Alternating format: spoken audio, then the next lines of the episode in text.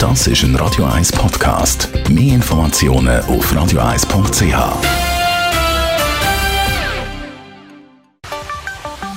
Der Finanzratgeber auf Radio 1 wird Ihnen präsentiert von der UBS. Stefan Stotz, Finanzspezialist bei der UBS. 2020, das hat erst gerade angefangen. Und du hast uns für das Finanzjahr noch ein paar Tipps mitgebracht. Da gibt es natürlich ein paar Tipps. Der erste, vielleicht mal Ordnung machen so in den ganzen digitalen Unterlagen und den Passwörtern. Da gibt es den UBS Safe.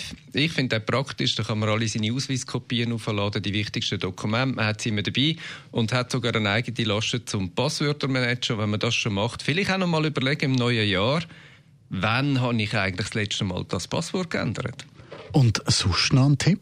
Zweiter Tipp, ähm, ja, Vorsorge ist ein Thema, das diskutieren wir ja immer dann im Herbst rein und dann müssen alle noch schnell den Beitrag machen.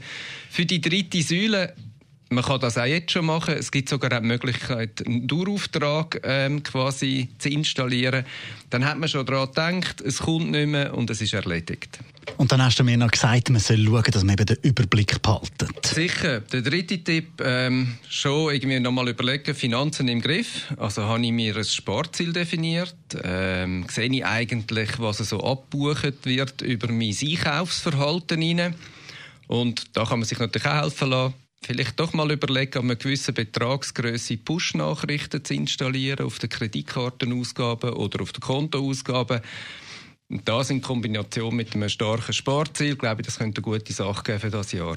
Dann habe ich noch eine Frage. 2020, sind da Papierrechnungen nicht wirklich Geschichte? Ich glaube, wir haben alle genug vom Papierkrieg. Ähm, es gibt viele Orte, wo wir einkaufen oder Leistungen beziehen wo ich eine elektronische Rechnung oder sozusagen ein E-Bill einfordern und dort haben sie einfach alle den Vorteil, Sie können das Ihre E-Banking-Applikation quasi installieren. Dann kommt die Rechnung elektronisch rein. Man kann sie anschauen, man kann sie freigeben. Und das tut sie automatisch im UBS Safe archivieren. Danke vielmals. Stefan Stotz.